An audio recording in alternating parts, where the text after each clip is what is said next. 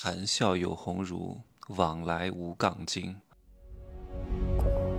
没有事实，没有真相，只有认知，而认知才是无限接近真相背后的真相的唯一路径。哈喽，大家好，我是蒸汽学长哈。讲两件事情，第一件事是这个月九月十一号，在深圳的一辆滴滴打车上，一个伙伴给我发了一条信息。跟我说，他最近去做成交客户的动作，去推荐顾客，去搞销售的时候，遇到了一些困难和挫折，进展不下去了，有一些受挫和沮丧，问我应该怎么办。我说你现在刚刚进入这个行业哈，刚刚开始做这种类似的所谓的销售工作，有你的组长去带你，有你的团队长去引领着你，按理说我不应该来帮助你的，但是呢，我看到他的资源还不错。刚好我也有点时间，我就顺嘴的帮了一下。我就问了他一句话，我说：“请问你的客户是什么类型？”这句话尤为重要。不同的客户有不同的解决方式、方法和策略，也就是客户情况的分析是非常重要的。同样的话术不可能应对所有的用户，你必须要掌握生发话术的道。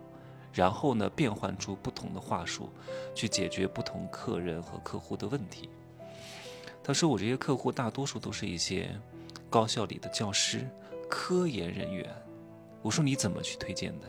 你怎么去销售的？你怎么去成交的？”我说：“你是不是说太多了？说的太专业了。”又是说公司的产品、公司的使命、公司的愿景、产品的科技、产品的好处、产品的使用、产品的环保，你说了这么多有用吗？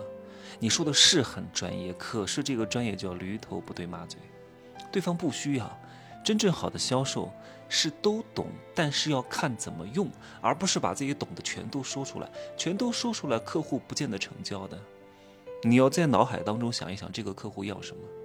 这个客户的需求点在哪里？你应该从你的素材库当中拿出哪一个东西能够切中他的要害，让他迅速交钱和成交，这才是一个专业的销售做的专业的事情，而不是懂了很多，然后一一列举，然后层层说服对方是不会被你说服的。而且你要知道，你的客户类型是什么？都是高校的教师啊，都是一些什么科研人员啊。这些人都是文人呐，文人相亲啊，都觉得自己可牛逼了，可厉害了。你还想说服我？我来教育教育你还差不多。所以你跟他们就不可以讲道理，你要跟他们用一招叫“秀才遇到兵，有理说不清”。不要讲太多。哎呀，你都对，你都好，你特别对，你讲的特别对。但是呢，我想跟你讲一句，就是什么？你既然这么厉害。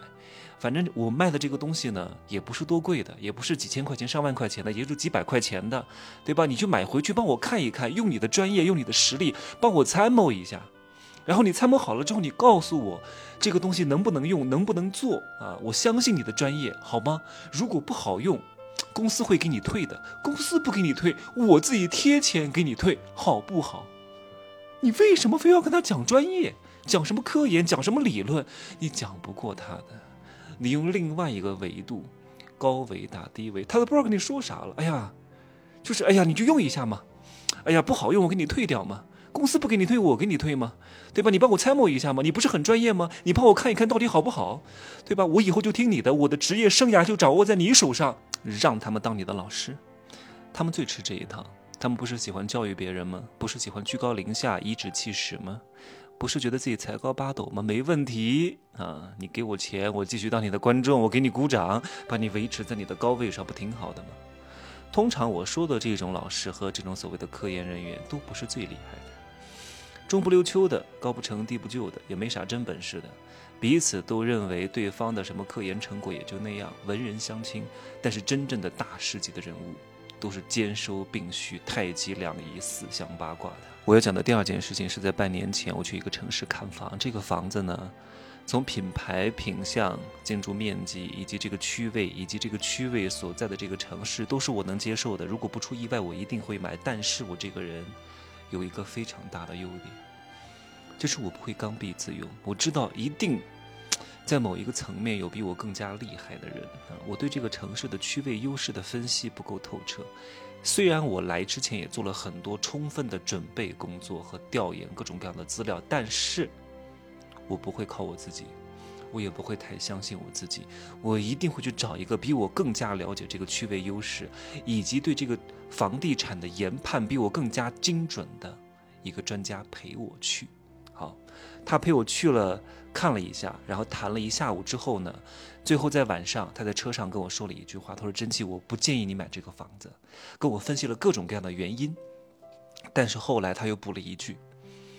他说：“我之前也遇到过这样的人，我跟他说不要买，不要买，不要买，他最后还是去买了。为什么？因为大多数人的性格是有缺陷的，都是蠢货，都是笨蛋啊，只愿意相信自己愿意相信的，只愿意看到自己愿意看到的，其他的都是闭目为盲，塞耳为聋，吞炭为哑。”所谓的说什么找一个更加专业的人陪他去看，无非只是想让对方去印证他原先的想法是对的，让自己的下手速度更加快一点而已。如果陪他去的那个人提出了一些相反的观点，他虽然表面上会认同，说嗯你说的也对，但是我觉得这个地方还是怎么样怎么样怎么样怎么样怎么样怎么样，所以我最后还是决定要买。那你为什么要问对方呢？所以后来我就跟这个老师说。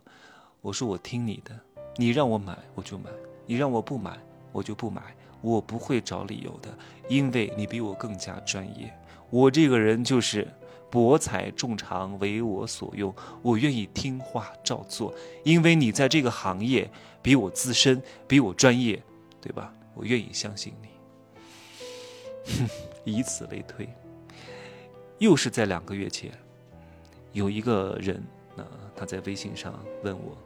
说什么？他最近又被谁拉到了外地去听了什么幺零四零阳光工程，然后又是五级三进制，问我这个事儿能不能做？我说你不是听过我的罗生门吗？商业世界罗生门里面不是说的一清二楚吗？你为什么还要来问我？他说我觉得你那个说的是对，但是我还是有点疑惑和存疑。你说这个生意不能干吧？为什么我进去遇到的每一个人都非常不错？口才都很好，然后气宇非凡，有的是大学老师，有的是大学教授，有的是律师，有的之前做生意非常成功。他们也不是傻子，也有判断力啊，为什么要来骗我呢？而且他们都是拿到结果的人啊。我说我不想跟你解释了，我大课里面都说的一清二楚的，你为什么还要来问我？你要想干就去干吧，等着被抓起来吧。他说你要说如果要被抓的话，为什么他们现在还好好的呢？我说现在好好的，不代表以后就会好好的。嗯，我对这个行业太了解了，什么什么什么直销啊、微商啊，什么品牌操盘啊，什么新零售啊，我太了解了。我跟你讲的话你还不听，还要来质疑我，还要来跟我反驳，那你不死谁死，对吧？总而言之，各位想要破茧成蝶，嗯，就绝对不能刚愎自用，别他妈觉得自己多牛逼，嘴上可以牛逼一点，但是内心当中要保持一份敬畏。下流社会都是一些清高之人，为什么清高？觉得自己牛逼啊，看不上对方，恃才傲物，恃貌傲物，更何况他还没有什么才，也没有什么貌，只不过是被那些丝丝捧杀两句，还真以为自己是男神女神了，对吧？我不知道各位有没有看过《小李飞刀》？《小李飞刀》当中，白晓生的兵器谱里，龙凤双环，它的排名是高于小李飞刀的，但是最后还是被李探花的飞刀飞过龙凤双环，插在了上官金猴的喉咙上。为什么？人家绝对实力是超过小李飞刀的，但是因为刚愎自用，疏忽了，大意了。更何况你的综合实力还不如别人呢，这个时候你更要保持一份敬畏之心。一个人是很难从所有维度上超越另外一个人的，你必定有所欠缺，你要承认这一点。如果你没法清醒地认识到这一点，你就有可能发生大象输给蝎子的状况，最后死都不知道怎么死的。唉，这也是为什么大多数人一生都在下流，因为他们永远。在乎的是他们的自尊和清高，不愿意接受和接纳别人，永远做不到见贤思齐。如果各位能够做到见贤思齐、博采众长，这才是最高的学习的境界与格局。加油吧，拜拜。